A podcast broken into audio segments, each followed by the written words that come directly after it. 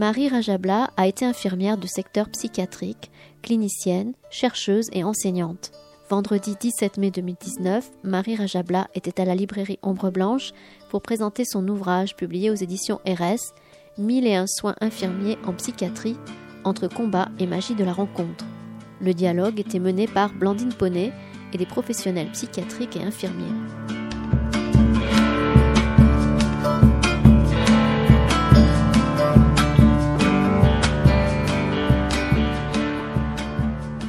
Donc, on est ici pour parler du livre de Marie Rajabla, Mille et un soins infirmiers en psychiatrie, avec un sous-titre absolument extraordinaire entre combat et magie de la rencontre. Et finalement, rien que le sous-titre résume notre travail. Vous n'avez pas besoin de dire le jour, non. si, si, si, voilà. Et bon, on va être plusieurs à bricoler, à raconter un petit peu. Euh, ce qu'on a pensé du livre, peut-être. Je ne sais pas très bien comment présenter ça. Euh, je voulais dire que c'est un très beau livre. Euh, Marie a un talent de conteuse absolument euh, fabuleux, enfin vraiment extraordinaire. C'est un livre qui est extrêmement bien construit aussi. Alors j'imagine que tu as pris ton, parcours comme, comme fil conducteur, mais peut-être pas que, parce que vraiment, euh, ce qui est remarquable dans le livre, c'est qu'à la fois, on voit tout à fait le travail infirmier dans son engagement quotidien, euh, avec les mystères, les incompréhensions, les, difficultés. Et en même temps, euh, dans la manière dont Marie retrace ça, on traverse aussi, au fond, plein plein de structures complètement différentes en psychiatrie.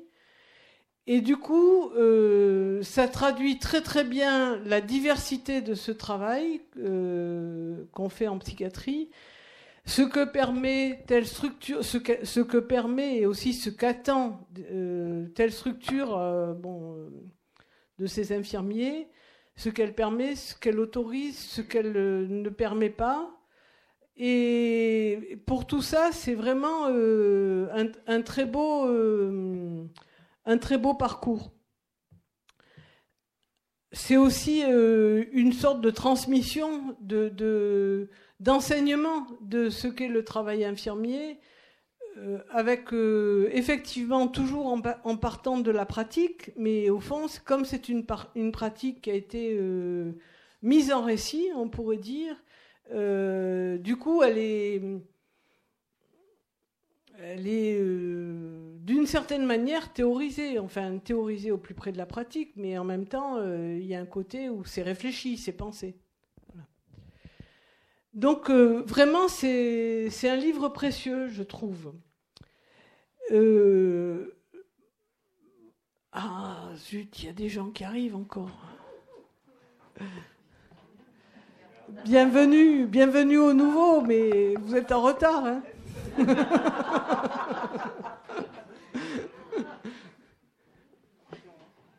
J'attends qu'il s'assoie pour. Euh,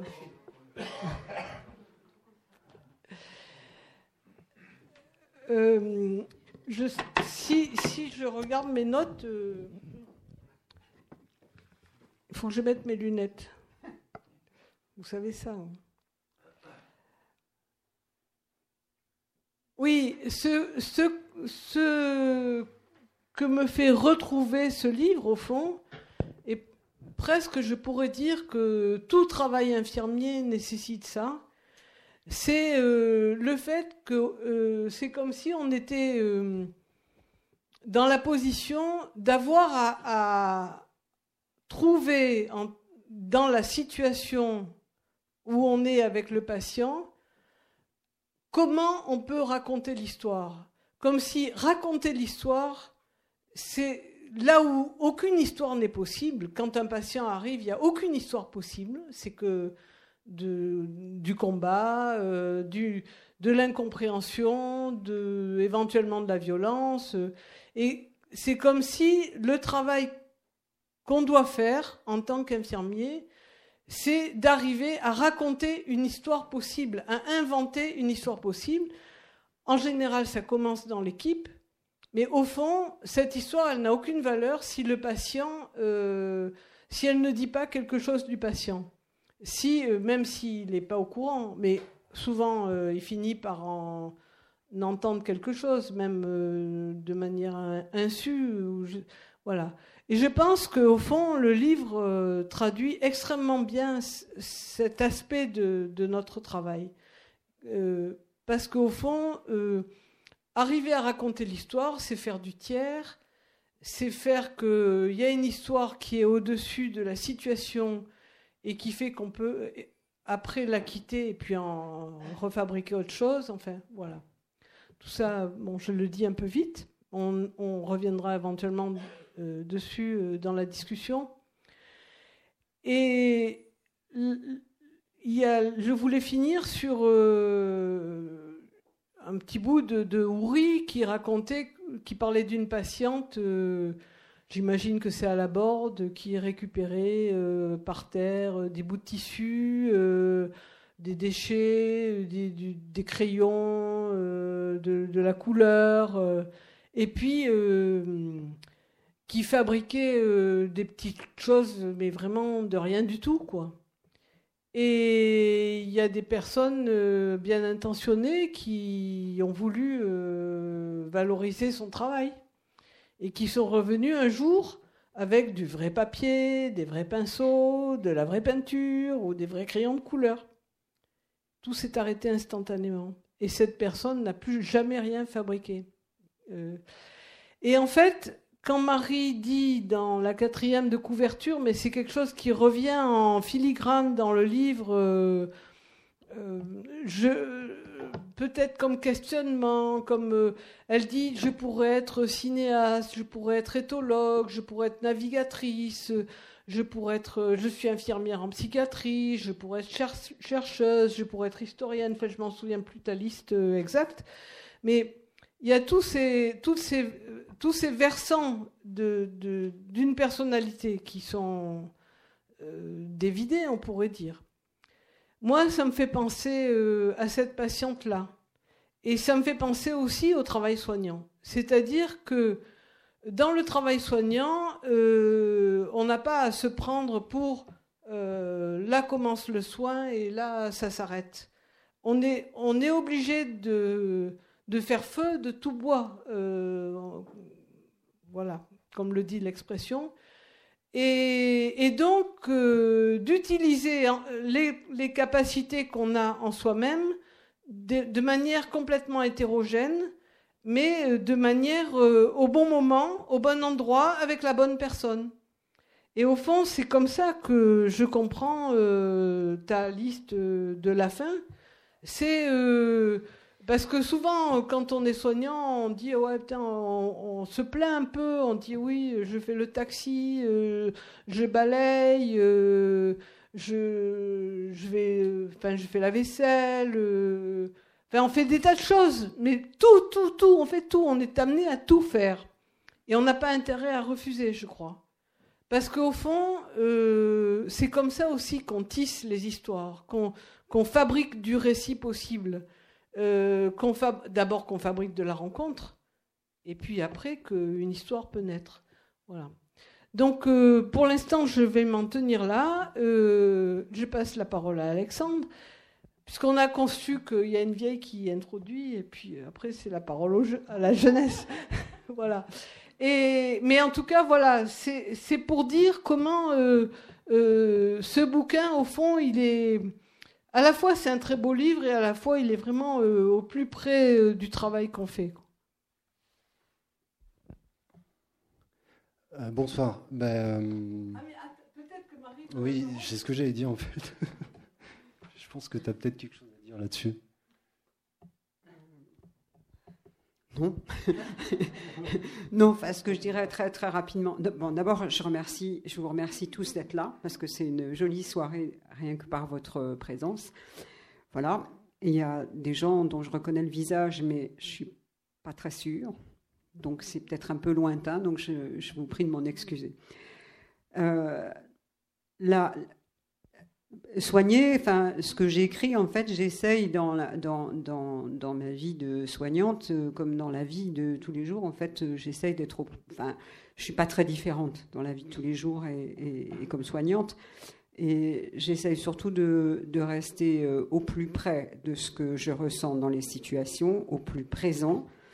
voilà, c'est ce qui, ce qui m'aide à aborder les choses. Et hum, voilà. Donc pour l'instant, j'en resterai là. Et puis on, va avancer euh, parce que je sais un peu de quoi il va parler le voisin. Là, ça va être euh, loin d'être simple, les questions qu'il pose. Bah, hum, bonsoir, donc, Et, euh, Ah oui, bah oui. Alexandre, moi je suis infirmier en psychiatrie. En, l'hôpital Marchand, euh, je travaille dans un service euh, d'admission pour les jeunes adultes. Voilà. Euh, du coup, bah, tu, parlais de la, rencontre qui, bah, qui est dans le titre du livre et au cœur de ce livre. Et en fait, dans ce bouquin, la, rencontre, moi, elle m'est apparue comme une espèce de, moment de, de bascule. lorsque on passe en fait de cette espèce d'objet interchangeable que ce soit patient ou soignant, objet interchangeable dans le, grand, moulin de l'hôpital, à euh, des sujets euh, avec euh, une histoire unique, singulière, qui, se tisse en fait. Et une histoire que finalement on se dit, le patient peut se raconter, moi je réagis vachement à ce que tu dis, ça me paraissait essentiel, une histoire que le patient il peut se raconter, et il peut raconter aussi à ses pères, quoi, enfin à sa famille qui revient en disant, moi j'ai vécu ça, j'ai vécu ça, alors qu'effectivement, on a l'impression qu'ils arrivent, il n'y a plus d'histoire à, raconter, ils n'ont plus rien à dire à part euh, ça va pas, ou j'ai pas envie d'être là, ou, sortez-moi de là, ou voilà. Et ce qui m'a marqué dans ton bouquin, il y a une scène en fait assez banale. Euh, c'était aux urgences. Il y a un monsieur qui arrive, euh, semble-t-il enfin non, agité. On a l'impression qu'il est en phase maniaque, mais en fait on s'en fout. Tu le dis pas forcément et c'est pas trop trop en question il est agité, il arrive avec la sécu autour de lui, euh, il gueule, il braille et tout. Et en fait, euh, ce qu'on comprend, c'est que lui, il veut appeler sa femme parce qu'il est parti en bus, fragile. Euh, sa femme le sait fragile et elle lui a dit Tu m'appelles en arrivant aux urgences. Et lui, on lui a enlevé son téléphone parce qu'il est rentré sur un espèce de protocole de mec agité. quoi. C'est-à-dire, le mec arrive agité, on lui enlève son portable, on lui enlève ceci, on lui enlève cela. Et la, collègue qui a fait ça, pas, voilà, c'est pas, elle n'est pas plus perverse que, que ça, mais elle a juste euh, suivi le protocole. Et donc lui, il est, il est dans cet état-là, ça le rend fou de ne pas pouvoir rassurer sa femme, et on en sait quelque, enfin, je veux dire, on en est tous là. Hein. Et, voilà, il y a cette espèce de mur d'incompréhension qu'on connaît bien hein, quand on passe de l'autre côté du box d'ailleurs, hein, que ce soit dans n'importe quelle spécialité, euh, psychiatrie ou chirurgie ou je sais pas quoi. Quand on se retrouve de l'autre côté, on se retrouve face à ce mur qui est très angoissant. Euh, et donc, euh, toi, tu arrives, Marie, et tu, reconnais ce monsieur, euh, et, lui te reconnaît. Et là, tout d'un coup, alors je raconte pas tout, mais il y a cette bascule qui opère. Tout d'un coup, on passe dans un monde où les êtres réapparaissent. Tout d'un coup, chacun reprend. Et là, ça souffle, ça se détend, les vigiles se cassent, il n'y a plus besoin. Enfin voilà, tout va. Enfin, c'est pas tout va bien, tout commence, donc ça va pas, mais en tout cas, ça va mieux, quoi. Et donc, c'est-à-dire que lui, il arrive avec des problèmes d'être. le premier à ses yeux étant celui de prévenir sa femme qu'il est là quand même. Euh, c'est-à-dire qu'il est inquiet, il est en colère pour son téléphone. Euh, et nous, en fait, moi j'y ai vu, euh, je me suis posé la question de ma pratique. Et nous, nous les infirmiers, mais je pense pas que les infirmiers, enfin je veux dire le, corps soignant, on est, on, est, on est un peu happé par cette tentation de de l'érudition là et, de lui coller des problèmes d'avoir, c'est-à-dire tu as une angoisse à 2 sur 10, tu as euh, une douleur à 8 sur 10, tu as euh, un trouble bipolaire, tu as, tu as, tu as ceci, cela, quoi. Et en clivant un petit peu euh, l'être qui porte tout ça, de la pathologie, de l'angoisse, de ceci, de cela, on le décompose, on le saucissonne. Et finalement, l'histoire du portable, elle est bien, bien loin derrière tous ces problèmes qui sont là, certes, mais, là, on n'y est pas du tout en face du gars, quoi. On l'a pas dans le miroir, quoi, dans le viseur. Donc, il y, a cette tentation de séparer finalement chez le patient l'être de ses troubles. Et on le voit dans le DSM, on le voit, voilà. Et puis, comme en miroir, il y a cette tentation chez nous, les soignants, euh, de garder cette froide distance là avec nous-mêmes, je pense en, en priorité. C'est-à-dire que lorsque nous-mêmes on se clive et qu'on se planque, euh, on se planque soi, enfin qui on est derrière la blouse et derrière cette attirance qu'on a pour euh, ces espèces de, pratiques un peu uniformisées. Je dirais même pas protocole. Un protocole, c'est signé par un médecin, mais parfois on uniformise sans même l'aide du médecin nos pratiques. Enfin, on est tenté de le faire en tout cas. Et cette tentation-là, euh, cette tentation-là, tout nous y pousse et nous y encourage même, puisque c'est les préconisations administratives de, des hôpitaux.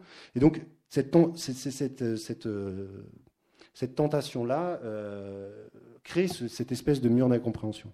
Et toi, tu nous montres au contraire, finalement, la nécessité tout au long du bouquin euh, de se permettre sans tout mélanger, de proposer aux patients une part euh, de plus en plus vaste de qui on est. Et, en fait, moi, je trouvais ça assez beau et assez drôle, c'est que j'ai l'impression que des fois, tu proposes qui tu es, enfin, je sais pas comment le dire, comme un, cadeau, presque un don, presque peut-être en attendant un contre-don aussi, je ne sais pas, mais il y a quelque chose de cet ordre-là. Et donc moi, au-delà de ce savoir-être, là, cette espèce de concept un, peu, creux, euh, qui apparaît comme une simple compétence qu'on peut laisser au vestiaire euh, une fois qu'on a posé la blouse et puis on rentre chez soi, euh, est-ce que tu peux nous parler de ce que signifie pour toi finalement l'être infirmière? Je veux dire, on sait que lorsqu'on cherche à habiter honnêtement ce métier, il a tendance à déborder dans nos vies. Et du coup, est-ce que tu peux nous parler de cette cohabitation euh, pour que la vie inonde le soin, mais sans que le soin forcément inonde la vie, quoi Enfin, il y a un truc de cet ordre-là. Où, est, où est-ce qu'elle est la digue, quoi, tu vois? Parce que c'est ça qui est con.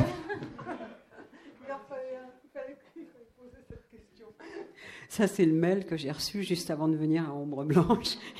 j'ai eu la bêtise de le lire. Je me suis dit, waouh, je ne vais pas y arriver. Bon, je vais essayer d'y arriver. Euh, en fait, il y a, c'est vrai que moi, j'essaye de, de rester toujours euh, au ras des pâquerettes. Ça, ça, rejoint ce que tu racontais. Je ne vais pas faire d'élaboration très haut. J'essaye de rester au ras des pâquerettes. Et surtout, euh, euh, ce qui me paraît indispensable, c'est d'arriver à évacuer tout ce qui va nous parasiter dans la situation de soins. L'histoire de ce monsieur que j'appelle Monsieur Margeride, elle, aurait pu partir, euh, ça aurait pu dégénérer, ce monsieur aurait pu se retrouver bah, classiquement euh, attaché, ficelé comme un rôti. enfin, bon, voilà, parce que je, je, pense à une autre situation qui avait été aussi terrible, c'était euh, le SAMU arrive avec euh, une dame complètement euh, agitée aux urgences, tellement agitée qu'elle ne reste pas sur le carré des urgences. On nous l'amène dans le service d'urgence qui est à l'arrière des urgences. Euh, voilà, et on nous dit, voilà, euh, cette dame, nous, on a été appelé pour son fils, euh, qui est passé par la fenêtre, qui s'est suicidé, qui s'est jeté par la fenêtre. Et cette dame, elle était euh, en bas et euh, on ne peut pas la calmer. Et nous, on a cette dame euh, à recevoir. Alors, dans la panique, euh, le médecin de garde était là, nous dit euh, bon ben vous la gardez euh, à ce qui s'appelait le, service intersectoriel d'accueil psychiatrique et vous la mettez en pyjama et vous lui faites une injection pour la calmer. Et donc, mais ça c'est au moment de la relève évidemment. Donc les collègues qui étaient deux jours sont là et sont complètement flippés par cette histoire qui est horrible, quoi, complètement sidérés par, par ce truc. Et en plus, ils doivent partir. Et nous, on arrive, on est au courant de rien. Enfin, on découvre la, situation. Et tout porte à devoir faire vite et à faire ce qui, dans ces cas-là, aux urgences, les gens, ils arrivent, on les met dans la case, ils sont en pyjama, et tatati, et tatata. Et là, ça, ça te demande une énergie folle pour faire un rétro-pédalage, euh, parce que, enfin, il n'y a pas d'abrutis dans les équipes. C'est pas, on est, enfin, il n'y a pas des bons et des méchants, il n'y a pas des cons et euh, des gens plus intelligents. Mais ça oblige à une énergie phénoménale pour faire euh, rétropédalage, donc, et pour arriver à, donner des garanties qui vont apaiser tout le monde, qui vont permettre de prendre du recul et, et, voilà. Donc cette histoire, bon voilà, je lui dis au médecin, non mais attendez, là il faut qu'on se calme, je, je m'engage à rester avec la dame. Bon, et puis ça a duré jusqu'à 2 heures du matin pour arriver à lui faire récupérer une partie euh, de ses esprits, qu'elle puisse nous donner un numéro de téléphone de sa famille pour prévenir et pour qu'ils viennent la chercher. Et puis enfin bon, bref. Mais ça nous a demandé, parce que là, nous, on a été pris dans un truc qui était euh, de l'ordre de l'horreur. Et, et, parfois, c'est pas c'est pas aussi terrible, mais ça mène toujours à une plus grande violence que la, la violence qui a amené les patients euh, pour nous voir. Et du coup, on arrive à, avec l'inverse de ce qu'on cherche euh, à faire. Voilà. Euh.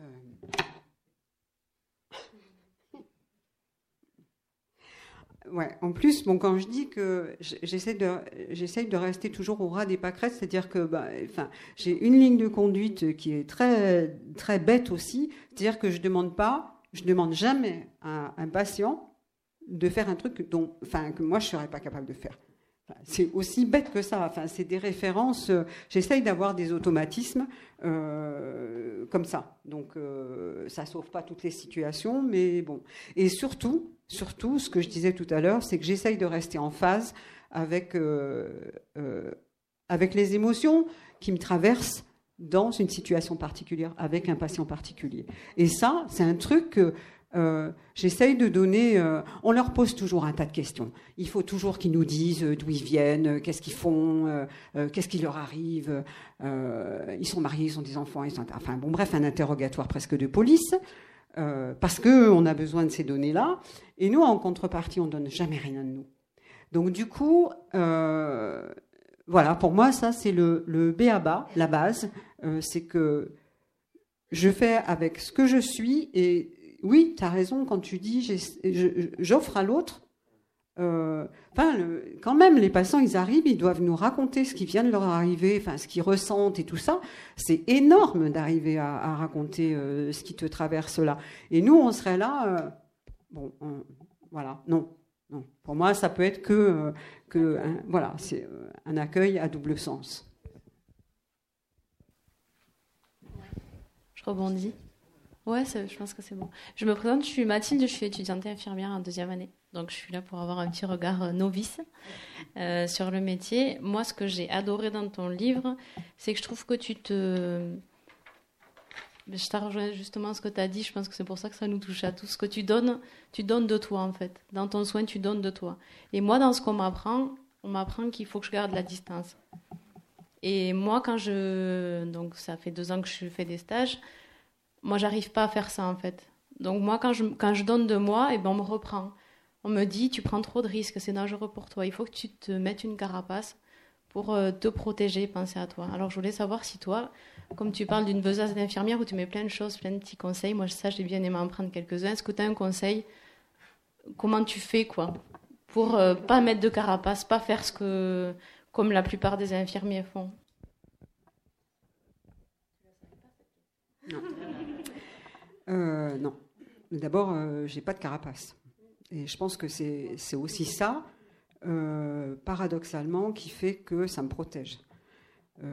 plus j'avance, plus dans le métier, évidemment, plus je me rends compte de ça. Alors j'ai un j'ai un truc en tête. j'ai fait de la voile et j'ai fait du kayak. Et en fait, pour ceux qui ont déjà fait du kayak, en fait, quand on passe dans les rapides, plus tu relâches, tu vois, tu es comme ça.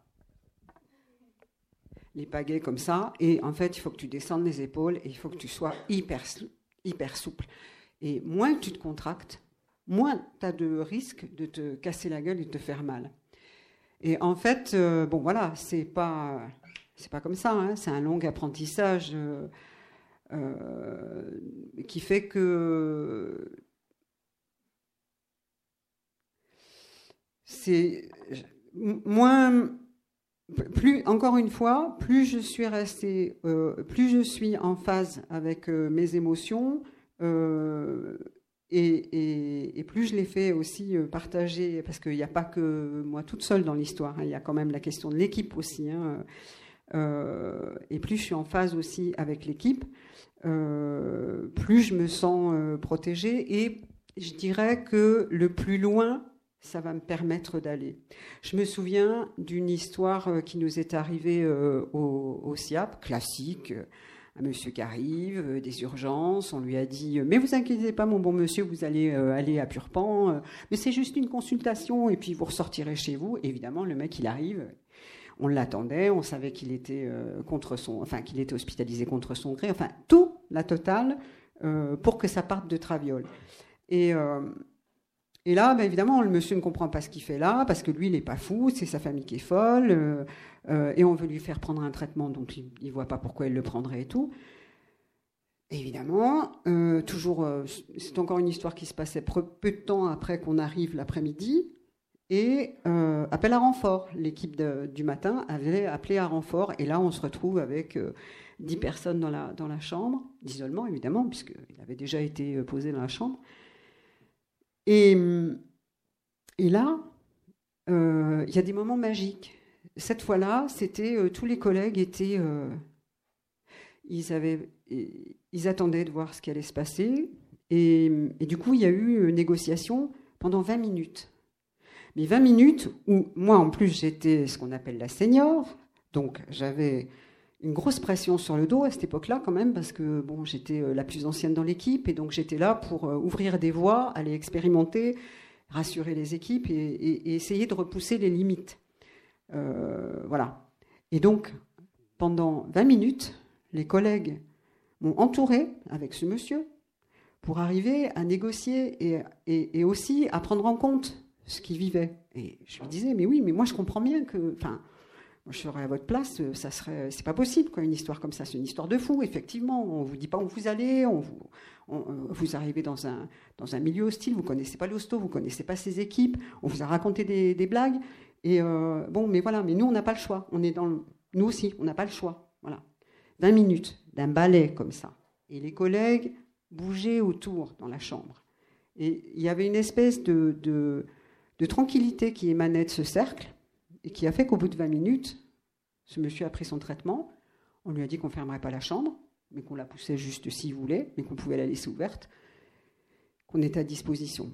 On est sorti, et ça avait été un grand moment parce que les collègues se sont applaudis en sortant.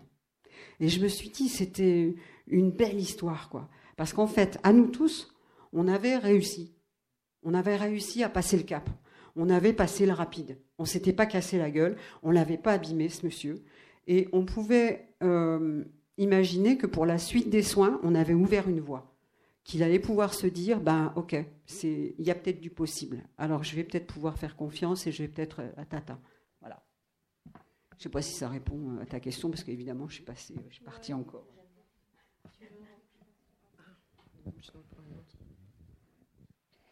Bon, finalement, c'est vrai que, pardon, je me peut-être me présenter. Euh, Claire Perrin, ben, j'étais infirmière en psychiatrie pendant quelques années, puis maintenant je suis psychologue sur, euh, plus sur l'hôpital marchand, sur euh, la boutique Solidarité notamment, qui fait euh, un accueil de jour pour les grands précaires. Voilà, des personnes à la rue. Donc des personnes aussi qui fréquentent des institutions psychiatriques.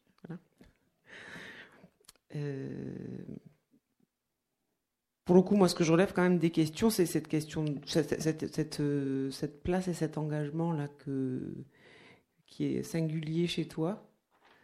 Euh, moi en tout cas qui m'a euh, euh, interpellé dans la lecture de ce bouquin, et notamment sur, le, premier texte, cette histoire que, tu as tricoté avec Walrit.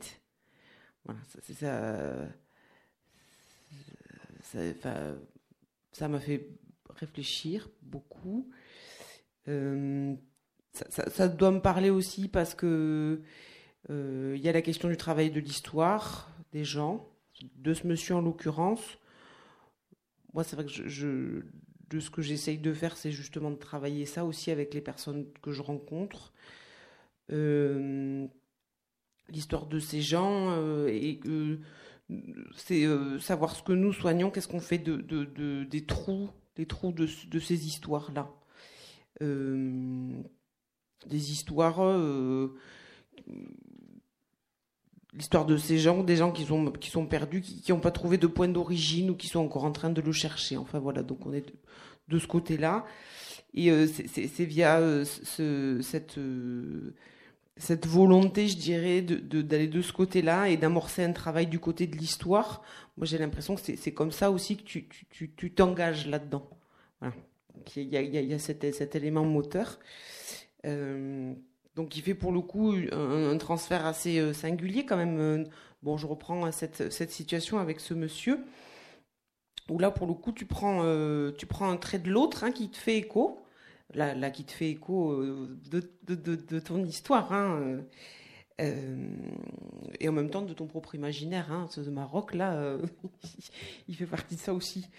alors il y a eu Alexandre, tu as parlé du don. Alors en effet, il y a du don et du contre-don tu dis aussi, Marie, que euh, eux, ils racontent plein de choses, on leur demande plein de choses et nous, on donne jamais rien. Enfin voilà, donc cette idée du don, et alors dans ton bouquin, tu parles aussi du, contre-don, enfin, il y, a y a du don, il y a un échange de dons en tout cas, et qui, qui au-delà de, de l'aspect matériel, il est quand même bien symbolique et il permet de construire certainement des, des de, ou de laisser des traces euh, auprès des patients ou d'un patient, enfin, ou même toi, certainement, de ton côté aussi.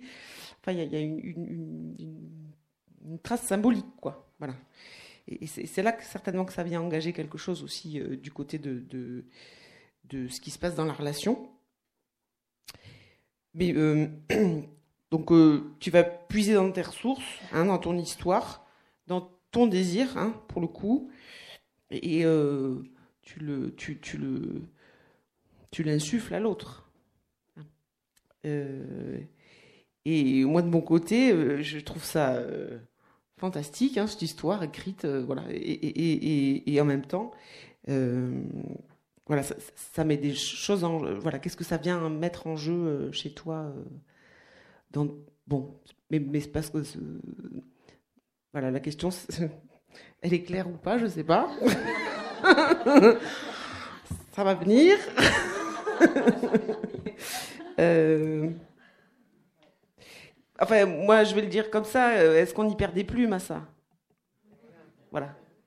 Moi, c'est la sensation que j'ai. Euh, c'est qu'est-ce qu'on perd comme plume là-dedans? On y gagne aussi. ah oui mais... Ce qui me semble important dans tout ce qu'elle raconte, j'ai beaucoup aimé ton bouquin, c'est qu'effectivement, si je veux qu'il y ait une relation qui se mette en place, il faut que je joue d'abord ma subjectivité. Que je, il faut que je montre que la personne qui écoute, c'est pas un ordinateur ou c'est pas une machine euh, qui, va, enregistre. C'est une personne. Euh, celui que je reçois, il faut qu'il sente cette subjectivité. Il, va parler à un sujet, il ne va pas parler à, une, machine. Et, il va pouvoir donner de lui que si effectivement il sait à qui il le donne. Et, ça, tu le, dis bien dans tous les récits. Tu es toi, et tu montres qui tu es, et tu donnes des éléments. Et si je ne donne pas des éléments, il n'y a pas de relation qui, se crée. Euh, alors c'est par rapport à ce monsieur-là, le Maroc, mais c'est tout le long, effectivement. Euh, effectivement, chaque fois, tu te mouilles. Mais s'il n'y a pas de don, il n'y a pas de contre-don. Mais si je donne le contre-don, il va venir. Mais ce n'est pas don contre don, c'est effectivement échange de subjectivité. Et ça, échange d'être à être.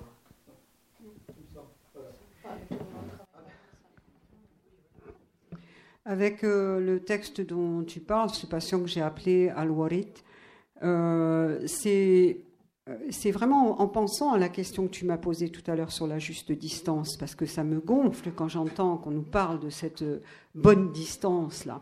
Sauf que ce qu'on nous enseigne, on se trompe de distance. Et du coup, je suis allée expérimenter à la fois dans la relation avec ce patient et à la fois dans l'écriture sur l'histoire avec ce patient, je suis allée vraiment expérimenter quelque chose. Voilà.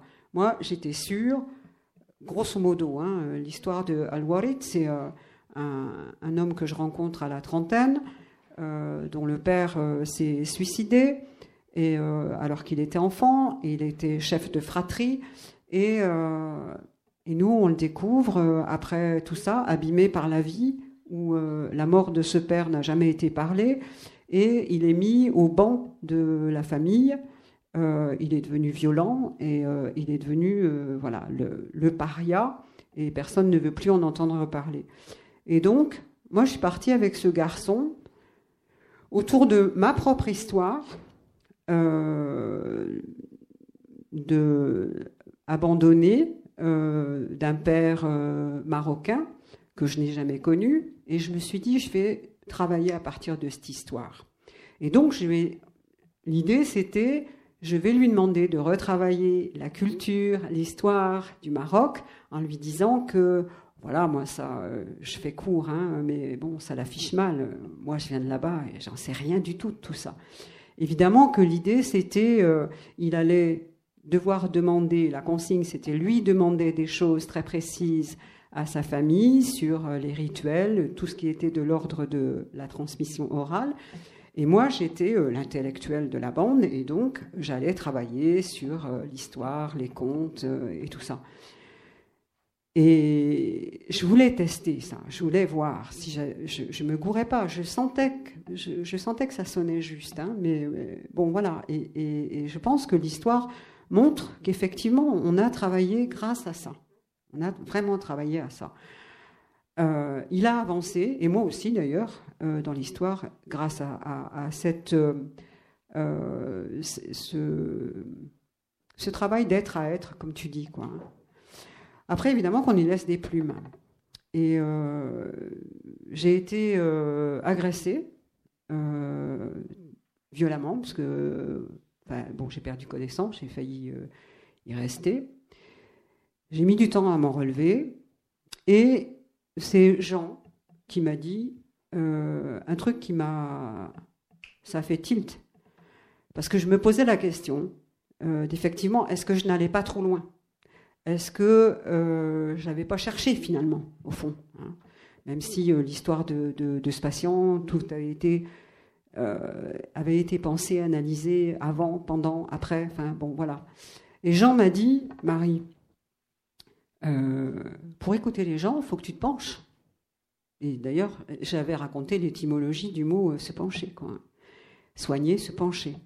Et donc, bah, si tu te penches vers quelqu'un, bah, plus près. Forcément, tu risques de t'en prendre un coup. Si tu restes à 100 mètres, bah, tu vas pas t'en prendre. Donc merci Jean pour parce que ça, ça a participé à me relever de cette histoire-là. Et, euh, oui, j'y ai laissé des plumes, ça c'est clair, mais j'ai gagné beaucoup de choses. Euh, mais j'ai laissé des plumes euh, au, au, sens où effectivement ça m'a.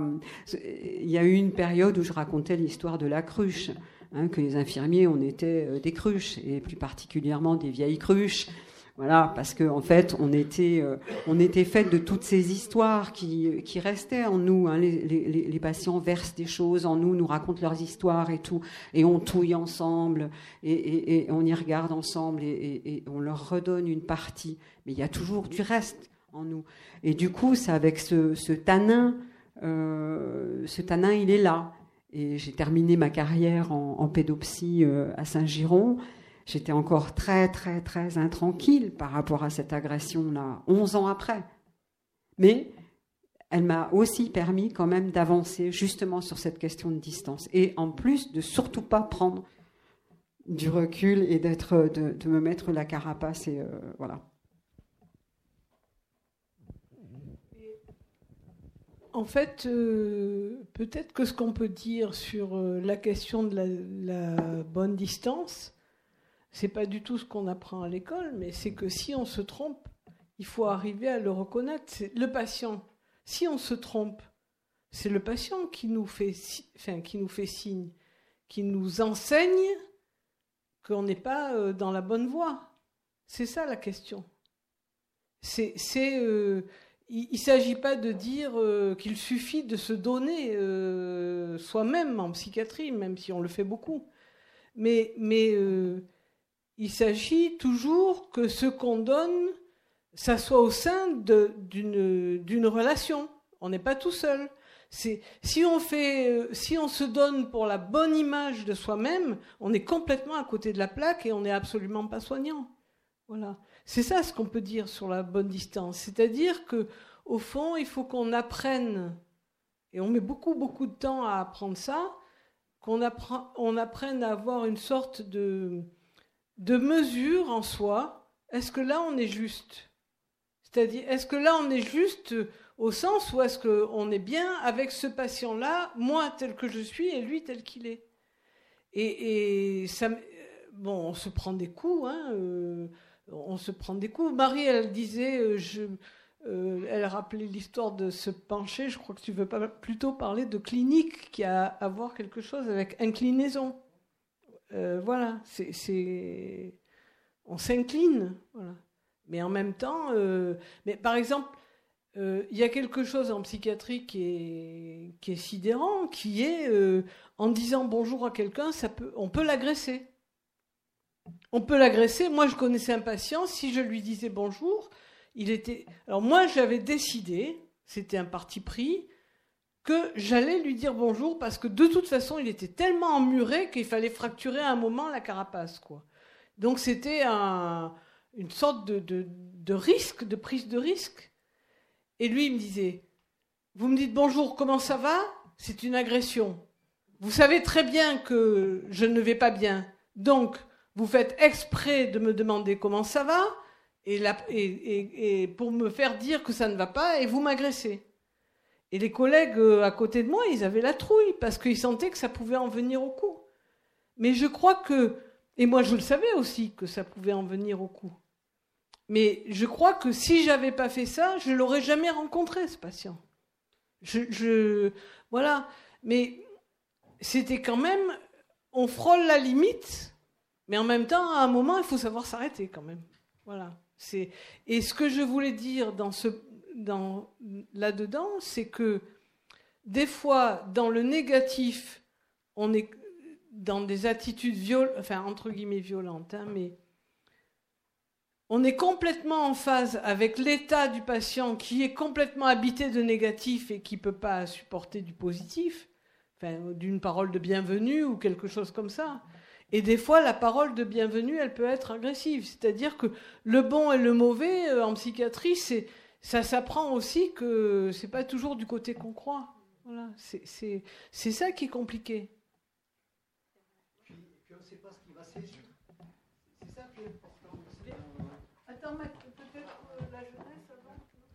La, jeunesse, pardon. non, mais c'était dans, le fil direct de ce que tu disais. J'ai eu la chance de travailler avec le barbu qui, fait, qui est très bavard là derrière à une époque. Et, effectivement, qui était le cadre de l'unité. Et il y a, y a eu une fois comme ça où je pouvais travailler en donnant à voir de ma propre folie parce que j'étais sous le regard de supervision de cette personne, d'Alain, voilà, qui était derrière. Et il y a une personne sur les cliniques privées, les psy privés s'étaient cassé les dents dessus, qui était une grosse paranoïa. Personne n'en arrivait à, créer un pont et à rentrer en contact avec lui. On s'était dit, ben, il était persécuté, c'était les services secrets qu'il avait enfermés, et puis on était tous euh, complices des services secrets qu'il avait enfermés. Jusqu'au jour où ça a pris un certain temps, où il est venu me voir et m'a dit Vous, vous êtes trop fou pour faire partie des services secrets. et c'est à ce moment-là qu'on a, pu commencer, effectivement, à tirer les fils, à dévider la pelote, etc. Mais tout ce que je voulais dire là-dedans, c'est qu'on ne le fait pas tout seul non plus.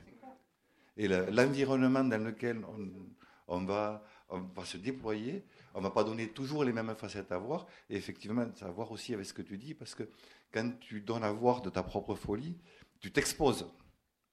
Et, en t'exposant, ça, peut aussi ouvrir des brèches dans lesquelles des choses peuvent s'enfourner. Alors des fois, tu as des équipes qui te servent de contenant pour faire ça, et où des fois, ben, tu passes par le divan, ou tu passes par une psychothérapie, ou tu passes par de la couture, de l'aïkido, que sais-je, ou de la peinture, mais il y a des moments, il faut aussi qu'on travaille soi-même ça.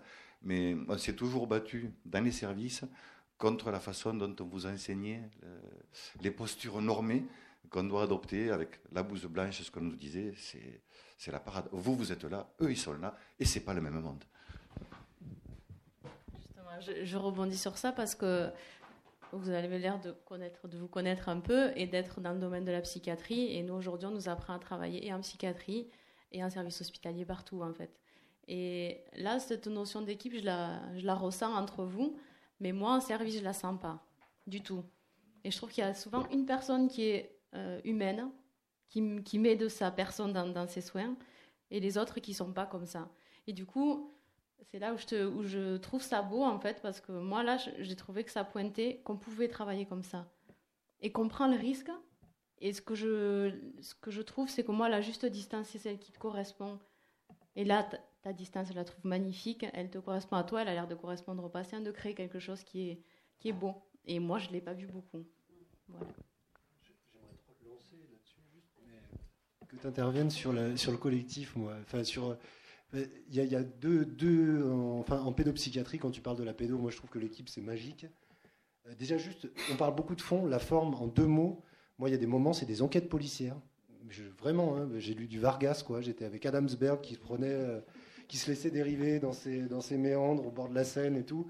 Et tu partais dans tes, des fois, tu cherches, tu furtes un peu, et tu dis non, là, je fais fausse route de l'escargot avec ses ah, mais, mais c'est et, toi et, en fait, euh, juste, moi, je, parle de ça parce que franchement, il faut que les gens aussi se disent.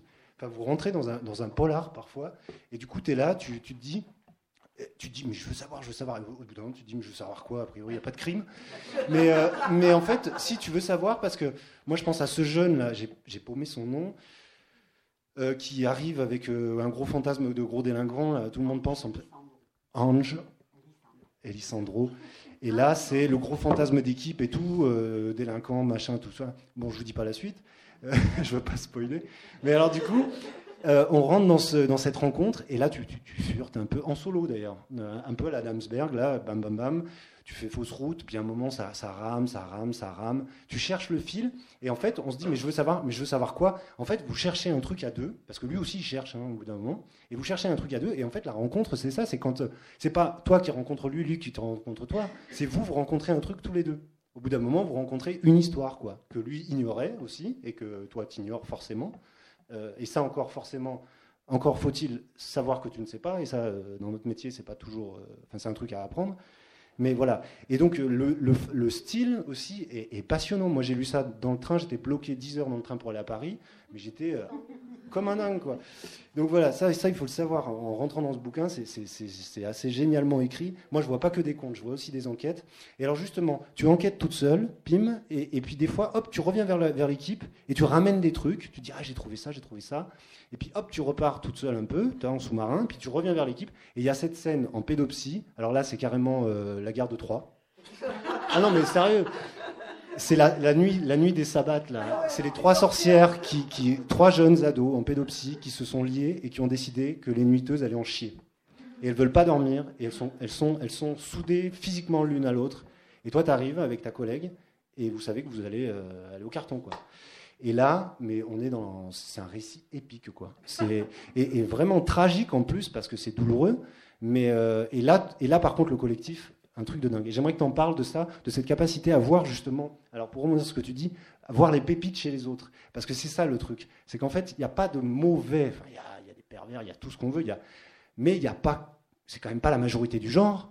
Il y a des pépites chez chacun, mais il faut les choper, les voir et s'en servir, et puis accepter que l'autre mais chez les patients aussi, parce que tu te sers des pépites, c'est les patients.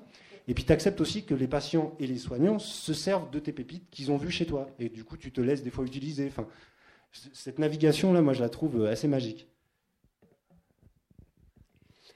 Euh, l'histoire de de ce jeune là que j'ai appelé euh, Ange Lissandro.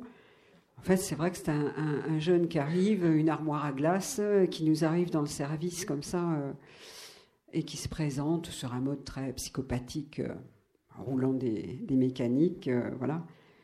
Et, en fait, bon, la, scène est longue parce que euh, moi, je me retrouve toute seule avec ce, môme-là que je regarde comme ça.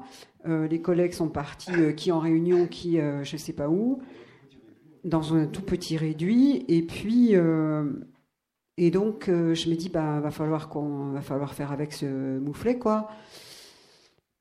comme, je, comme tu dis, en fait, je, je furette. Dans, dans ce premier temps, là, je suis toute seule. Euh, voilà, et je suis avec ce môme là et j'essaye de voir, de faire le tour de cette forteresse pour voir un peu euh, sur quoi je vais pouvoir m'appuyer, est-ce qu'il y a des trous et tout, il n'y a pas grand-chose. Hein, euh. voilà, et puis je fais une hypothèse complètement loufoque. voilà, mais je sais aussi qu'en faisant une, une hypothèse complètement loufoque, j'ai mes collègues derrière qui savent que je suis complètement loufoque et que on va voir. Euh, et je sais que je peux leur faire confiance. Donc je, dis à ce garçon, je fais une hypothèse que des fois il est... Euh, parce qu'il il se présente comme un caïd et en même temps il est hyper poli avec moi. Je me dis, mais il se fout de ma gueule, quoi, ou, il est vraiment. Et je vois deux facettes à ce, à ce môme-là. Et donc je lui dis que je fais l'hypothèse que ça ne doit pas être facile, quoi, qu'un coup il est euh, petit. Euh, le petit grand euh, euh, ange Lisandrou et, un coup il est le grand petit ange Lisandrou. Je raconte n'importe quoi en fait, je lui raconte n'importe quoi dans cette foutue pharmacie qui est un vrai réduit à balai et je me dis il faut que j'arrive à tirer un fil. Et le môme me prend au mot. Il me prend au mot et il raconte ah bah ouais. Eh ben oui, il y a le petit grand et puis il y a le grand petit. Euh, et, grosso modo, on tombe d'accord tous les deux en se disant Ah bah ouais, c'est ça le problème. C'est que des fois, vous êtes le petit grand et puis des fois, vous êtes le grand petit. Et vous savez pas, vous savez pas euh, lequel parle. Alors bon, bah, on pourra faire le truc là, on va essayer de voir euh, quand vous allez nous parler aux uns et aux autres. On va essayer de repérer quel est le petit, quel est le grand. Enfin bon. Et donc évidemment, je ressors de là, le môme il est complètement épuisé, moi je suis aussi complètement rincée. Et je vois mes collègues, dont chère Béatrice, et je, leur raconte euh, mes folies, quoi. Et donc, de toute façon, on n'a rien à perdre puisqu'on n'a aucun outil pour comprendre ce môme qui, euh, voilà, qui nous débarque là et qui nous semble une vraie bombe qui avait affolé l'ensemble du groupe. Et donc, on part là-dessus. Voilà. Donc, mais là, comme dit Jean, je pars avec, euh, avec cette hypothèse parce que je sais, j'ai en tête, même au moment où je suis le plus seul, j'ai en tête tous les collègues comme la, la, la, nuit, euh, le sabbat des petites euh, désespérées, quoi. Hein. Euh, finalement, ça se termine merveilleusement bien. J'étais assez fière de nous tous là, mais c'est là aussi parce qu'on était toute une équipe et que en fait aussi on était tout un tas de vieux ISP, ce qui nous a facilité le boulot quand même. On était tout un tas de vieux infirmiers de, secteur psy. On n'avait rien, on était tous des anciens, parce que dans, ce, dans cet hôpital, il y a quand même beaucoup de vieux. Donc, on n'avait plus rien à démontrer. Euh, et mais c'était la force, on se faisait confiance les uns les autres et chacun s'appuyait sur euh, les autres. Et donc ça, c'est effectivement quelque chose de magique quand tu le repères. Mais il y a eu, euh, même dans les autres récits, euh, en, dehors de la, de la pédo, parce que bon, pour revenir à la question, enfin, à ce que tu disais au tout début, en fait, j'ai essayé de regarder les différentes facettes de notre métier, que ce soit en intra, en extra et euh, avec les adultes et euh, avec, euh, avec les enfants, et aussi le pôle humanitaire, parce que ça m'a quand même occupé quelques petites années, ça. voilà. Et du coup, en fait, c'est quelque chose qui a toujours été présent dans, dans, les histoires. Je me rappelle rien que l'histoire qui se passe dans le jardin, où on est dans le jardin de, de, de Marchand, et, et le petit dimanche matin à l'hôpital psychiatrique d'une toute petite scène de rien du tout où, on se réveille et euh, on est au milieu des fous, quoi. Et ça délire plein pot et ils sont, enfin, c'est cool, ils démarrent la journée tranquillement et puis nous aussi. Et on est tous contents d'être ensemble.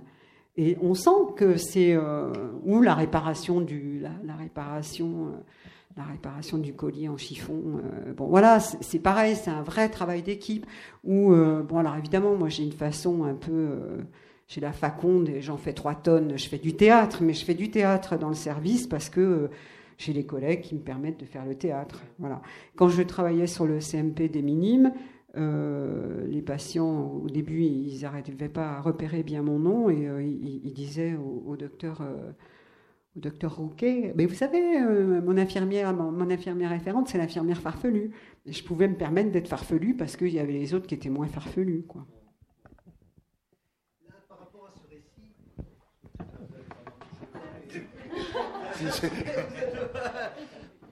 Par rapport à ce, récit, j'ai trouvé euh, l'idée de l'épissure tout à fait, tout à fait intéressante. Cette idée d'épissure. Tu sors à un moment donné ce qu'il faut. C'est effectivement cette espèce d'objet pratique et symbolique à la fois dont ils vont se saisir et qui va effectivement travailler et leur permettre de travailler. C'est passionnant ce, récit. Et il y en a d'autres comme ça, où effectivement tu sors quelque chose qui va pouvoir euh, faire symbole, être saisi dans le symbolique, et dont ils vont se saisir effectivement. Voilà. Après, c'est eux qui jouent. Hein. c'est eux qui se saisissent de ça et qui jouent. Donc tu, proposes quelque chose. Les pissures, effectivement, ils vont ils vont s'en servir. Alors, ce qui m'a... Euh, ce, ce ce pourquoi je voulais euh, aborder ce, récit, c'est que on voit là la limite qui nous est imposée aujourd'hui en psychiatrie.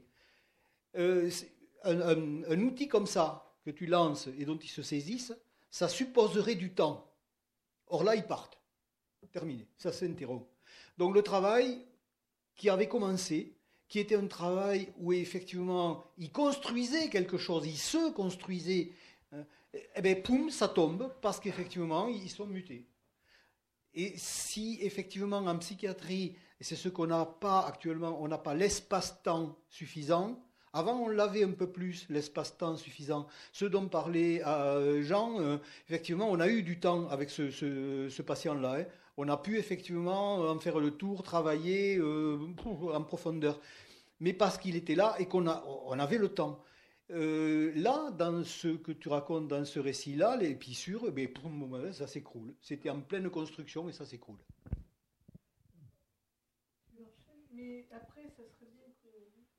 Est-ce que le micro est, vacant? Est-ce que quelqu'un veut prendre la parole? Ah ben, Jean se déplace et vient à vous.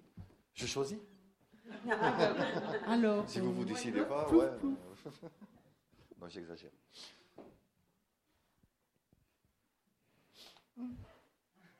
sinon, je repasse le micro à Alain et vous avez quelque chose. faites quelque chose, faites quelque chose.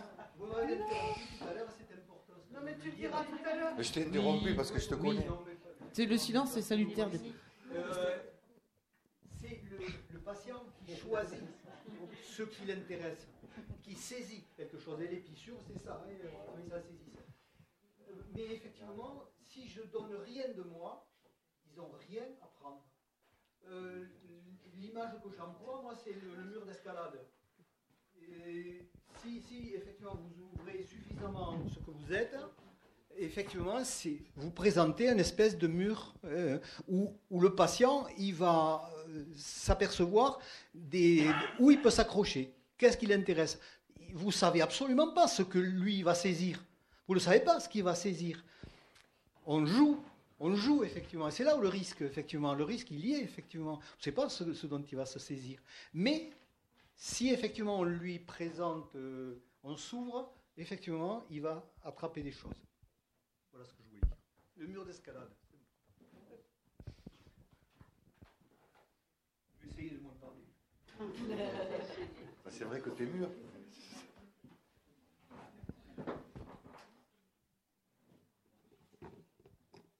Sinon, je fais l'écho hein, sur l'histoire des pépites. Mais si tu fais l'écho, il faut que tu ailles au fond parce que si tu, si tu parles devant, tu, tu, fais la parole d'un petit cercle. D'un petit cercle, oui, je suis désolé. Si tu vas derrière, tu Mais c'était pour reprendre un peu ce que, ce que tu disais euh, et ce que disait Marie. Il y a, mais ça prend des années. On apprend d'abord à travailler avec soi Déjà, c'est assez compliqué de voir. Euh, on fait des pas de côté aussi pour y arriver. Jusqu'au jour où on se rend compte des pépites cachées les autres. des fois, c'est difficile de, de faire euh, entendre à l'entourage que eux-mêmes, ils ont les capacités et d'aller au-delà et d'offrir des choses. Mais hum, ça s'est passé l'été de la canicule. On avait tout inversé. Il faisait trop chaud la journée, donc les gens dormaient la journée. Et la nuit, euh, le pavillon s'animait, on avait des activités, etc. Mais le plus fort de l'équipe était là dans la journée. Et toutes les fenêtres étaient fermées, tous les volets étaient fermés. C'était, en plus, on était en poste à ZF, si je me souviens bien, dans des conditions très compliquées à l'hôpital. Et pendant toutes ces journées-là, tout le monde était sommeillé, tout le monde était en léthargie, et on a commencé à échanger entre nous. Puis moi, j'avais des équipes qui s'étaient mélangées parce qu'on avait réouvert des structures comme on avait pu, avec des gens qui ne se connaissaient pas. Et j'essayais d'accompagner les discussions sur toi, qu'est-ce que tu aimes faire dans la vie, machin. Avec des gens qui venaient à l'hôpital, ça tu vois. Ils venaient passer leurs 8 heures, tricot, machin, etc. Mais à distance. Sortant d'un service où, on était, où ils étaient tous à distance. Ah ben, ah ben moi j'aime bien la peinture, j'aime bien le tricot. Et puis, à la sortie de cet été-là, il y en a une qui avait ouvert un atelier tricot, il y en a une qui commençait, elle aimait des azibao, on avait ouvert des azibao, elle se met à peindre, etc.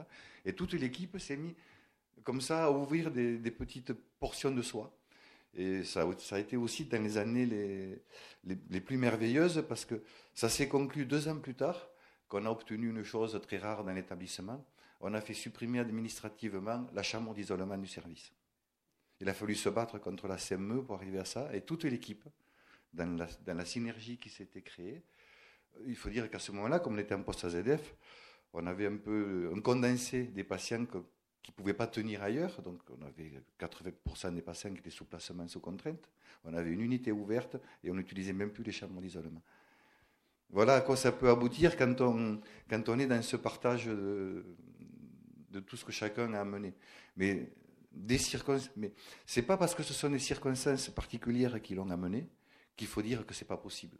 Parce qu'aujourd'hui, on vous rebat les oreilles avec, mais ça c'était possible, c'est pas les mêmes personnes, c'est pas la même violence, c'est pas la même société, que dalle.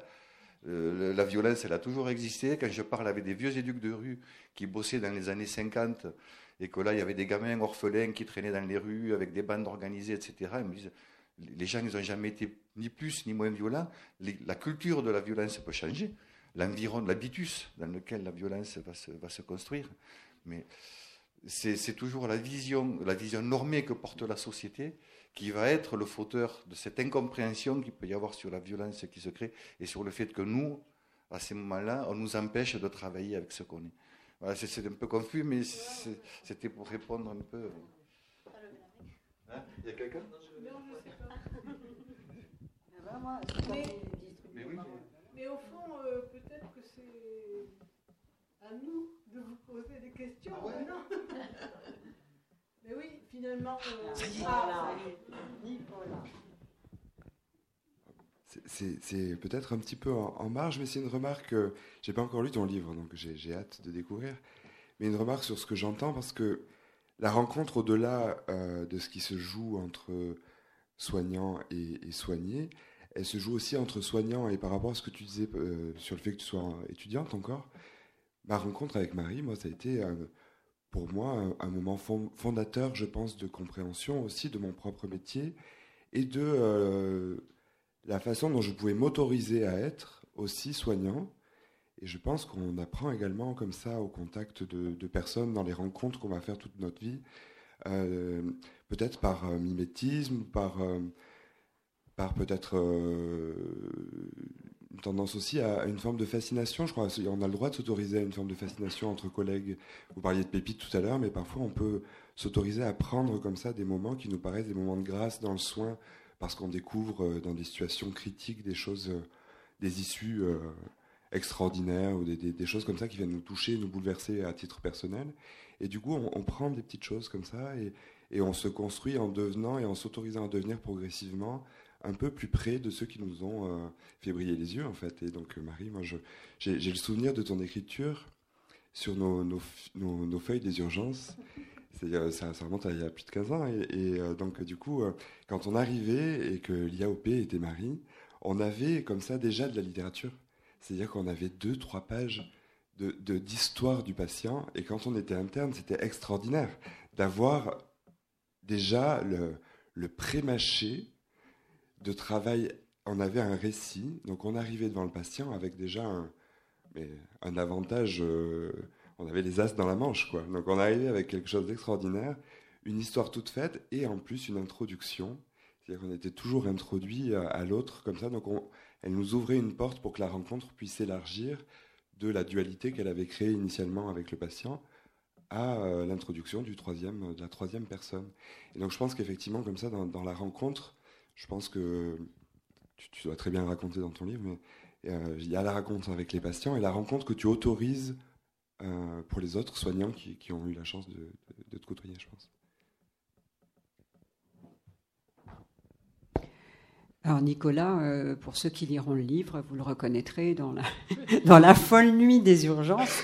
Mais ouais, les, rencontres avec les gens, et notamment aux urgences, il y a euh, ces rencontres avec euh, les gars de la sécurité et, euh, les collègues infirmières urgentistes, qui notamment à un moment donné appellent l'infirmière d'accueil et d'orientation psy, l'IAOP, en l'occurrence c'était moi, pour me dire mais viens là il y a un problème là-haut on comprend pas il y a un vieux monsieur on comprend rien à ce qu'il dit et je leur dis ah ouais ok euh, si vous comprenez pas je vois pas comment moi ah mais peut-être que les psys nous on lit dans le mar de café quoi et, donc bon j'arrive j'étais sûre que c'était une connerie mais bon j'y vais et, euh, donc le monsieur qui comprenait pas je me dis mais attends il a il a pas de dents le gars et en fait il est en train de chercher son dentier dans son lit quoi et donc, les filles, elles sont rouges, elles ont la honte. Mais en même temps, je, je rigole. Et puis elles me disent, bon, allez, bon, là, il était minuit ou je sais plus quelle heure. Et elles me disent, bon, allez, on se retrouve tout à l'heure pour, euh, pour manger un bout ensemble. Et euh, évidemment que je vais aller manger avec elles si c'est possible. Parce qu'en fait, c'était des moments où on rigolait. Euh, mais en même temps, sous, sous, sous des, ces, ces, rigolades-là, euh, elles me posaient plein de questions qu'elles n'auraient pas n'auraient pas osé poser euh, aux psychiatres évidemment, mais peut-être même à d'autres infirmiers. parce qu'ils allaient trop vite ou qu'elles avaient là le sentiment qu'ils allaient se moquer d'elles. Enfin, tu vois. Donc du coup, et, les, les, gars de la sécurité, c'est pareil, quoi. C'est euh, plus tu les prends pour des abrutis, bah, plus ils se comportent en abrutis. Et, euh, et au fond, c'est euh, plus tu prends, enfin, les gens, mais c'est dans la vie comme ça. Là, c'est pas du tout de la psy, mais les gens, tu, tu, ils te donnent le meilleur d'eux-mêmes à partir du moment où tu es ouvert et que tu les, qu'ils sentent qu'ils t'intéressent. Et avec les patients, c'est la même chose. Enfin, c'est ce que c'est, c'est pas plus difficile que ça. C'est-à-dire que si, si tu montres une ouverture, un intérêt à l'autre, ben, il y a de fortes chances pour qu'il te donne le meilleur de lui-même.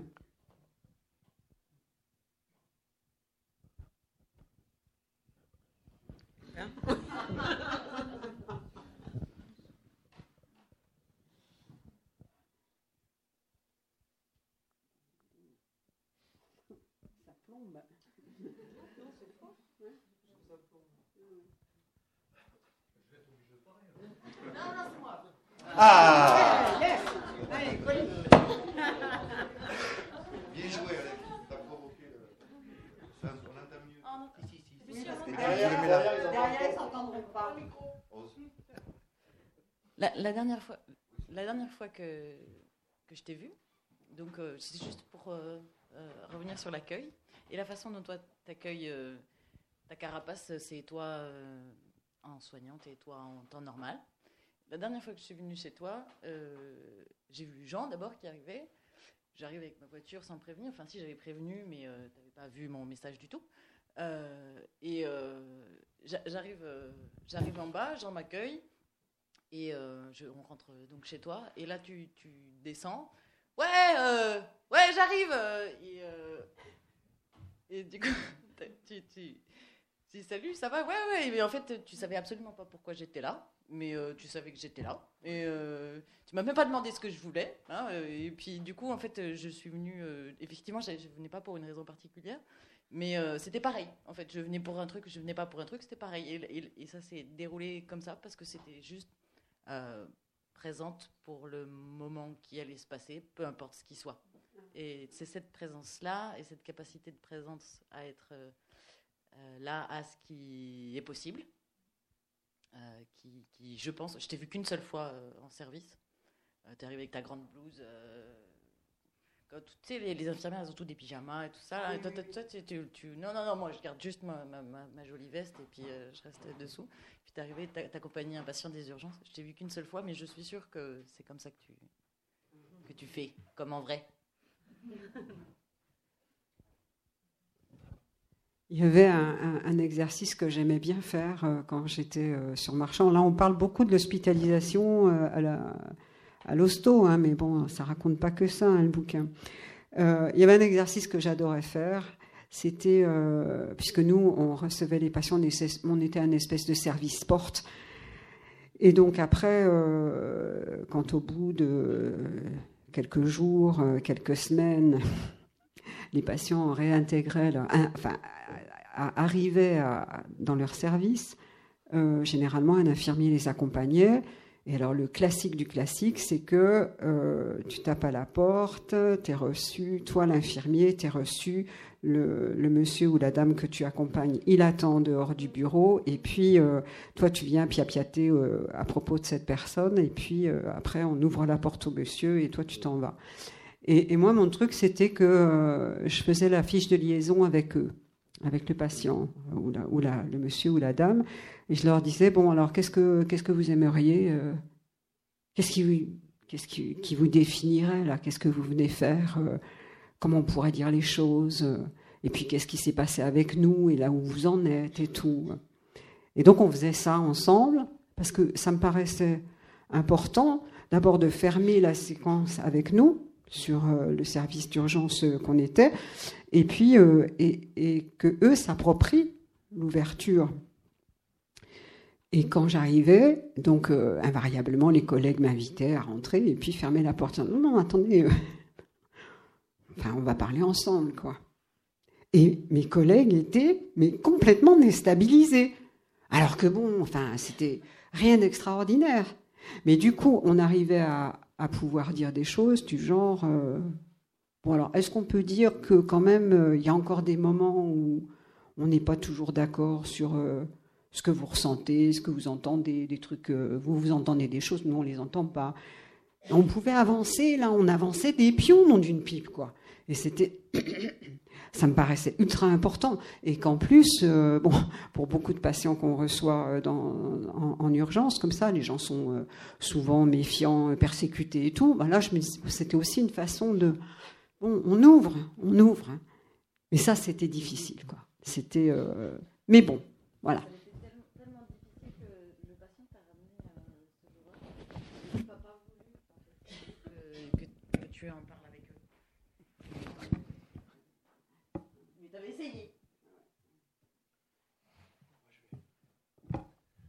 Il y a effectivement plein d'autres histoires que l'hôpital. Et il y a, moi, il y a un truc, euh, il y a, hum, quand tu étais infirmière à, enfin, à Naplouse, là, c'était en, Cisjordanie, c'est ça ouais? Et euh, alors, a priori, ce que j'ai compris, moi, dans mon souvenir, parce que c'est que tu n'étais pas vraiment là pour ça, tu étais là pour faire une enquête euh, très globale sur la santé, le système de santé, les résidus du système de santé et les besoins. Et puis tu as rencontré ce jeune, et alors je ne retiens pas les prénoms, moi c'est affreux, Ali. Et en fait, finalement, euh, tu es dans un lieu euh, ouais, où a. Tu es sans filet, quoi. Et lui-même est sans filet. Et en fait, il se passe à peu près la même chose que si, si tu étais dans, un, dans, un, bah, dans une rencontre aux urgences ou à l'hôpital et tout. J'ai l'impression qu'en fait, à ce moment-là, si à un moment tu le dis, tu dis, euh, tu dis cette prudence que tu as parce que tu sais qu'il n'y a rien pour, le, soutenir ou vous soutenir tous ensemble derrière, c'est-à-dire que vous êtes en. Euh, T'en parleras mieux que moi, mais vous êtes dans la rue, enfin sur le parvis de sa porte, quoi, euh, à, essayer de voir que ce gars-là, bah oui, il a un problème, il a, il y a un moment, il a, vraiment, il a vraiment, il est vraiment en détresse, quoi. Et, et mais, tu, mais tu travailles finalement avec presque les mêmes prises de risque finalement. Euh, alors que vous êtes que deux, il n'y a pas tout le système derrière, il n'y a pas toute l'équipe, il n'y a pas toutes les pépites dont on parle, il y a, y a, toi, il y a ton collègue, et puis bah, rien derrière. Quoi. Même, euh, même, alors même que vous avez abordé avec lui un sujet hyper grave dans le pays dans lequel il est et dans la situation politique dans laquelle ça se trouve. Quoi. J'aimerais que tu en parles un peu. Alors ça, c'est... Euh, je suis partie avec Médecins du Monde en, en, Palestine, donc, et je, je travaillais à Naplouse. Et le, premier travail que j'avais à faire, c'était un travail de, cartographie euh, du réseau de soins euh, psy en Palestine et plus particulièrement dans le gouvernorat de, Naplouse, au nord de la Cisjordanie. Donc pour faire ça, j'ai suivi les collègues euh, euh généralistes. Alors, je resitue dans le contexte. J'y suis allée, deuxième intifada, donc ça veut dire que on était euh, sous couvre-feu, 24 heures sur 24. Il y avait grosso modo dans les rues que, euh, que les chars, euh, les tanks et, et les ONG. bon, voilà. Et donc, toutes les villes, toute la ville étant fermée, il fallait passer par, par des, des, pistes pour atteindre les, les villages et les centres de soins. Et donc c'est dans ce cadre-là que je rencontre ce jeune homme avec euh, euh, des médecins de, d'équivalent de la Croix-Rouge euh, palestinienne. Qui me, le, médecin généraliste me dit, écoute, moi je suis inquiet pour ce gars, il faut absolument que tu le vois. Et l'idée c'était de voir un peu quels étaient les besoins en, en, termes de psy pour arriver à voir comment on allait pouvoir installer une, une consultation psychologique ambulante. Voilà, et donc je, rencontre ce jeune homme que j'appelle Ali, et euh, qui en fait euh, est tellement dans un état de désespoir, comme euh, la plupart de ces jeunes à cette époque-là. C'était fourvoyé dans une histoire où il, il allait, il se proposait pour être kamikaze. Voilà. Et le moment où je le rencontre, c'est un moment où, sans doute, qui la première rencontre a été un peu fulgurante, je l'ai bousculé, euh, parce que j'avais un peu l'impression que, comme toi, tu disais, si je le bouscule pas, il va rien se passer. Et je me suis payé le luxe de le provoquer. Euh, et en même temps, c'est ce qui a permis après de, de, se revoir régulièrement, mais dans une situation où moi, je n'étais pas psychothérapeute, je n'étais pas psychiatre, euh, je n'étais pas là pour le soigner, mais en même temps, il fallait je ne pouvais pas le laisser tomber dans cet état-là. C'était moi qui l'avais choisi à ce moment-là pour raconter cette histoire qui n'était pas entendable par un Palestinien. Et ça, euh, voilà, il me l'avait bien dit. Et, du coup, j'avais euh, une espèce d'institution, l'institution MDM, Médecins du Monde, dans la tête, avec laquelle je me baladais. Euh, j'avais la, voiture le 4x4 de l'ONG, j'avais le, blouson, et c'est avec tout ça que j'ai travaillé pendant des mois pour arriver, je ne sais plus combien de temps ça a duré, 4 mois, 5 mois, pour l'amener à consulter et l'amener en même temps à avoir euh, à, arrêter ce projet, quoi, euh, et à, reprendre contact et à se faire aider par sa famille, euh, en remontant aussi l'histoire, l'histoire de la famille. Voilà. Et du coup, c'est vrai que c'était par rapport à Al-Warid, c'est pareil. On a remonté l'histoire par rapport au père. Et aussi par, par rapport à. Ouais, ouais, ouais, ouais. Mais euh, c'est comme quand on travaille. Euh, euh, alors, effectivement, c'est complètement fou parce que là, on n'a pas les murs pour se protéger, on n'a pas les, les, collègues, on n'a pas le psychiatre à côté. En plus, même le psychiatre, j'aurais certainement. Je ne pouvais pas parler de cette, de cette situation. Il n'y avait que le traducteur avec lequel je bossais à cette époque-là, euh, avec lequel on pouvait échanger autour de ça. C'était pas possible. Je ne pouvais pas. J'aurais trahi ce garçon-là et j'aurais mis sa famille et lui-même en grande difficulté. Il, aurait été euh, tué. Hein. Donc il a fallu que j'accepte de porter et que je prenne le temps de discuter avec mon collègue, parce que je me doutais bien que c'était une bombe au sens propre et au sens figuré, euh, que j'étais en train de rencontrer et il fallait que je sois sûre avec mon collègue qu'il allait pouvoir supporter ça. Il fallait pas qu'on en parle, je voulais pas qu'on aille trop loin avec lui. J'aurais fait les entretiens en anglais toute seule avec lui, ça c'était possible. Bon voilà, mais et, du coup on a tenu le coup tous les deux. Euh, lui, il était extrêmement important parce que euh, c'est un traducteur, donc palestinien de Naplouse, et, ce, jeune, euh, le traducteur Ayman se, plaçait toujours derrière moi. Et on était en ligne comme ça avec, euh, les, personnes, les patients qu'on pouvait rencontrer. Et donc, euh, il parlait en, en, arabe. Moi, je disais en français ce que je voulais lui poser comme question. Ça passait, hop, il le traduisait en arabe. Le jeune parlait en arabe et j'avais la traduction simultanée dans l'oreille. Et en fait, on se parlait dans les yeux avec ce jeune. Et à aucun moment, j'ai eu l'impression de travailler avec quelqu'un d'autre. En fait, on était constamment trois. Mais il y a eu un, travail de fou, en fait, mais on avait l'institution totalement avec nous. on avait un cadre euh, très, très strict, même si je n'en parlais à personne à Médecins du Monde, parce que là aussi je me suis dit, mais Médecins du Monde, ils vont me dire, mais t'es taré, quoi. Enfin, c'est un truc. bon, voilà. Donc, et on a amené ce jeune jusqu'aux soins dans un centre de soins où il a entamé une psychothérapie. Voilà, et, je raconte quatre, deux ans ou trois ans après, voilà, on se revoit et ça va. Quoi. on est un peu tenu par l'heure. Voilà. On finit sur une belle histoire. Je, m'excuse, mais je voudrais juste dire, moi, euh, je me souviens que le traducteur, il a une place euh, extraordinaire dans, cette affaire.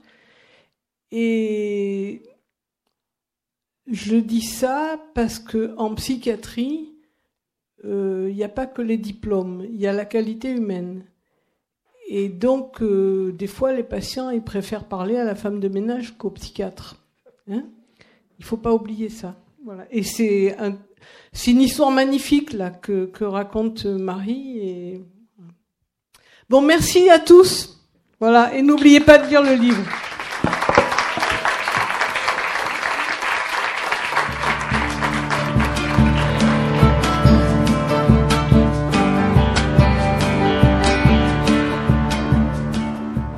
Vous avez pu écouter une rencontre avec Marie Rajabla, autrice de l'ouvrage Mille et un soins infirmiers en psychiatrie, entre combat et magie de la rencontre, publié aux éditions RS, enregistré vendredi 17 mai 2019 à la librairie Ombre Blanche.